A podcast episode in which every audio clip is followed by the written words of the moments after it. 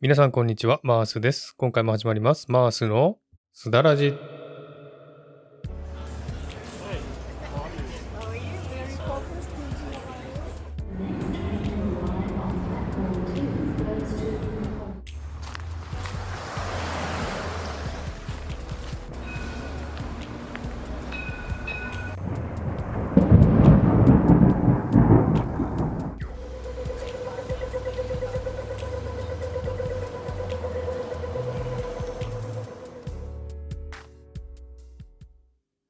はい、えーこのマウスのすだらじは台本なしのフリートークをするというコーナーです。気になったこと、考えていること、人生のこと、ちょっと重いテーマなど、その時その時にピンときた話ができたらいいなというコーナーです。すだは韓国語でおしゃべり、ラジはラジオ、おしゃべりラジオという感じで聞いていただければと思っております。はい、皆さんお元気でしょうか？マースです。今日も聞いていただきありがとうございます。シドニーはですね、なかなか暑い日がなくてですね、まあ気温は25度を超えてるんですけども、30度はいかなくてですね、えー朝晩は涼しいなという時もありますので、まだまだ本格的な夏じゃないなという感じがしますけれども、皆さんのところはいかがでしょうかね？だんだん寒くなってきて、えー衣替えもしてるんじゃないかなというふうに思いますが、体調には十分お気をつけくださいね。はい、えー今回はですね、2025年問題というものをお話したいと思います。えーこのお話はですね、えー特に不安を煽ったり、注目を浴びたいからとかいうわけではなく、皆さんにですね、心の備えをしてほしいなというふうに思ったからなんですね。ですが、もし不安になりそうな方はですね、聞かない方がいいんじゃないかなというふうに思います。では最後までゆっくりと聞いてくださいね。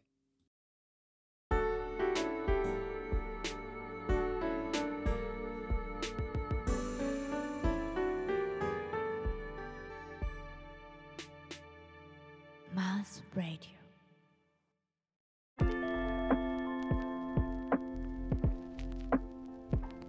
はい、えー今回はですね、2025年問題というお話をしたいと思います。えーもう一度言いますけども、これはですね、不安を煽ったりするわけではなく、えー皆さんにですね、心の準備をしてほしいなというふうに思ったために、えーこういった配信をしたいなというふうに思ったんですね。えーですので、その点をご了承ください。えー2025年問題というのはですね都市伝説的なお話になるんですけれどもこれはですね今現代の地球のことを考えるのに大事な話だというふうに思うんですね。そしてこれから話すことは個人的に考えたことなんですね、え自分は霊感があるわけでもないし予知能力者でもないし預言者でもないんですね。でも備えることは必要だと思うんですね。非常食もそうですけれども意識の変化も必要だと思うので今回は人の意識を中心にこの2025年問題のお話をしたいなというふうに思います。えーまずですね2025年問題というのは何かということなんですがこれはですねもう YouTube を検索すれば何十ものですね動画が出てくると思うんですけれどもえー2025年の7月の5の日ですね5日とか25日とかにフィリピン沖で海底火山の噴火のようなものが起きて大津波が来てですね日本とか周辺国はですね壊滅状態になるというような予言とかねそういったものが多いんですね。えーここ数ヶ月でね結構な数の動画とかですねお話が出てると思うんですね。ですので矢が王でもこの話題を聞いたことがある人は多いと思うんですね。ですのでこのね津波が来るので高台に避難しろとかですね標高の高いところを買い占めようとしている人もいるとかっていう話も聞いてますね。えー私はですねあの体内記憶を持っている子どものこととかも興味ありましてそういった関連の動画とかも見てるんですけどもその中でもですね絵本作家の信美さんという方がいらっしゃってこの方はですね体内記憶のことを絵本にしたりしてるんですね。そして YouTube も配信してるんですけどもその人が体内記憶を持っている子どもたちにいろいろとね、えー質問をしていたんですね。でその中で今ですねこの2000年代になると生まれる子供が少ないんですよね。で、これなんでかというふうに聞いたらですね、2025年7月にみんな流されちゃうから、その後で生まれるんだという話をしたらしいんですね。で、生まれないようにされてるんだという話もしたらしいんですね。そして、あの、たつきりょうさんっていうですね、漫画家の方いらっしゃいますけども、その方が予知夢を見るんですね。で、いろんなことをね、当ててるんですけれども、この方もですね、2025年の7月に大災害が起こるというふうに予言してるんですね。これは多分たくさんの方が知ってるかなというふうに思いますけれども、でですね、あとですね、あの、この信美さんが言うにはですね、今、日本はキャンプが流行ってますよね。それはなぜかというと、この2025年に大災害が起きますんで、その時にキャンプして生き残れるために、キャンプが流行ってるというふうに言うんですね。うーんと思っちゃいますね。やっぱりね、こういうこと聞くとですね。で、こういう話を聞いて、やっぱり不安に思うことも多いと思うんですね。実際私もすごくね、えー、不安に思いました。でもですね、やっぱりこういったことはですね、不安に思うものではなく、人の意識が関係してるんだなというふうに思ったので、どうしたらこの意識が変わるかというのをちょっと考えてみたので、そのことをちょっとね、え、いくつかお話したいと思います。はい、まず1つ目なんですけども、自分はですね、直感なんですけれども、これは起こらないというふうに思っているんですね。なぜなのかわからないんですけども、2025年のことを考えた時に別に不安にもならないし、怖くもないんですよね。だから、もしかしたらこれは起こらないんじゃないかというただの直感なんですけどもね、それが1つの理由です。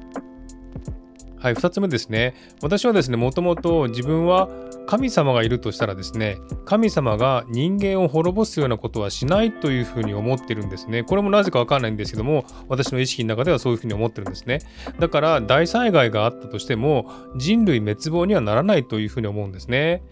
この2025年で人類が滅亡するんじゃないかというふうに言う人もいますけれども、それは絶対ないんだろうなというふうに思っています。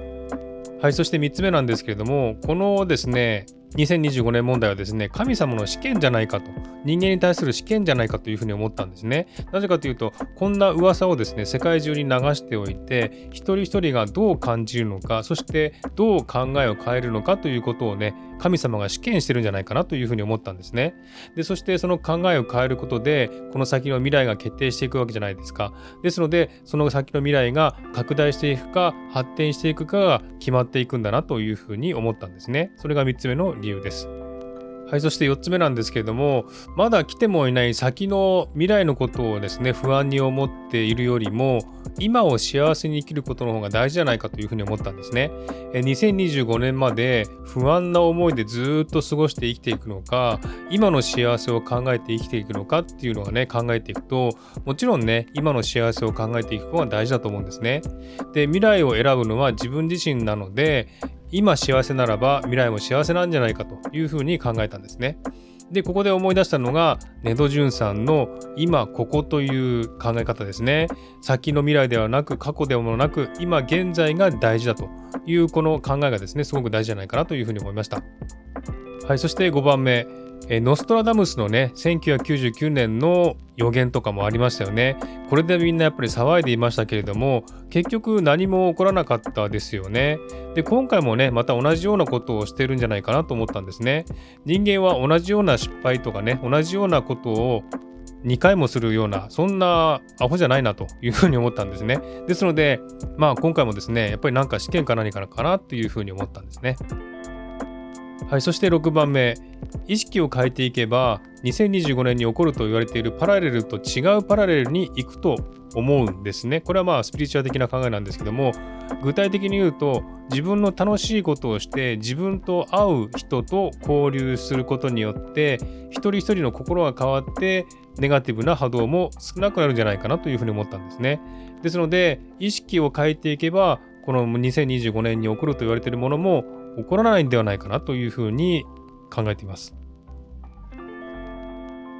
はい、そして7番目、最後なんですけども、えー、予言してる人の中にはですね、この2025年の問題が起こってしまった後ですね、明るい未来があるというふうに言われてるんです。えー、この問題が起こった後ね、日本は神の国になるというふうにもね、言ってる人も多いんですね。ですので何かしら大きな出来事があると思うんですけれども、これを乗り越えた先には明るい未来が待ってるというふうに思うので、私はですね、まあ何が起こるか起こらないかわからないんですけども、この先の未来はですね、明るいんじゃないかなという考えを持っています。はい、こんな感じでですね、私は2025年問題を考えているんですけども、まあ、あの私の感覚ですね、このフィーリングというか直感というか、そういったものが起こるというふうには考えられないんですね。なので、このままの状態がずっと続くというふうに思っているので、まあ、私は預言者でもなく、霊感もあるわけでもないんですけども、ですが、私は、うん、そんなね、不安には思わないので、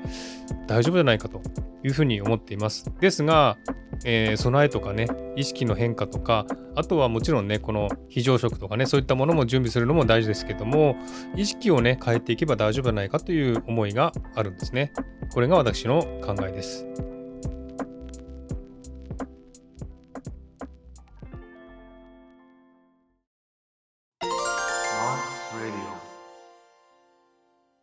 はい、という感じでですね、私の考えをお話ししましたけれども、ちょっとね、軽く考えすぎだと怒られそうな感じがしますけれども、でもですね、大丈夫という意識でいることも大事だと思うんですね。えっと、昔のですね、インカ帝国ってあったんですけども、それがですね、海に沈んだ海底都市があるという話があるんですね。えそしてそれはですね、現在の歴史から始まる前にずっと昔に栄えていた都市で、人間がですね、自分勝手な行動をしたので、神が人類を滅ぼしたというふうにも言われているんですね。で、もしかしたらこのね、今回の2025年問題も、それと同じことになるかもしれないんですけれども、でもですね、人間の集合意識で、現実はどうでも変われると思うので、一人一人がね、変わっていけば、パラレルも変わっていくというふうに思っています。え自分はですね、ただ興味本位ではなく、この問題をどうしたら良い方向に変えられるかということをね、動機のもとに、いろんな情報をですね、見たりしてるんですね。で、基本的に2025年問題はですね、地球が変わる分岐点なんだと思うんですね。何かが起こるか起こらないかわからないんですけども、この時点で人の心や気持ちや波動がですね、変わっていないといけないから、今ですね、こんな話題が出てるのかもしれないんですよね。だから皆さんもですね、来てもいない未来のことをですね、不安に思うのではなく、今をね、幸せに生きることを考えた方がいいんじゃないかなというふうに思ったんですね。で、スピ系の動画とかではですね、日本の竜が助けてくれるとかって言ったりするのもね、結構あるんですけども、自分はですね、竜がいるとかいないとか全然わかんないんですね。そんなのがね、何かしてくれるかどうかもわかんないし、そんなのは全然ね、私は、あの、眼中にないんですけども、でもですね、大事なのは、このタイムラインをね、変えることじゃないかなというふうに思うんですね。まだ起こってないことを闇雲に怖がったりとかですね、あと不安に思ったりするだけでは、タイムラインは変わらないというふうに思うんですね。なので、そういったことを頭に置いて、そして、万が一のために用意するものは用意して、準備するものは準備してっていうふうにした方がいいと思うんですね。ですので、意識の変換が必要な時であるからこそ、こういった話題が出るんじゃないかなということを考えました。はい、という感じで今日はですね、ちょっと、えー、不安にさせてしまったらごめんなさい。えー、これはですね、まだ全然起こってないことですし、え、でも皆さんがね、すごく興味あることだと思いますので、ちょっとお話ししてみました。え今後ですね、またいろいろとね、えいろんな情報が出てくると思いますんで、えそれが出たらですね、こちらでまたお話したいなというふうに思っています。はい。ということで、今回はこの辺で終わりにしたいと思います。今日も聞いていただきありがとうございました。えこの番組気に入っていただけたらフォローいただけると嬉しいです。ご意見、ご希望などお便りをお待ちしています。概要欄のメールフォームから送ってください。はい。ではまた次回お会いしましょう。お相手はマースでした。Have a good weekend. さて、話題は全く変わりますけれども、今ですね、ブラックフライデーの時期だと思うんですね。ですので、もし皆さんがですね、欲しいものがあったら、買いたいものがあったらですね、この安い時に買ったらいいと思います。やっぱりね、買い物するのもね、ストレス発散になりますし、自己満足のね、えー、満たされることになりますんで、ぜひですね、このブラックフライデーに何かね、欲しいものを買ったらいいと思います。はい。ということで今回はこの辺で終わりにしたいと思います。ではまた。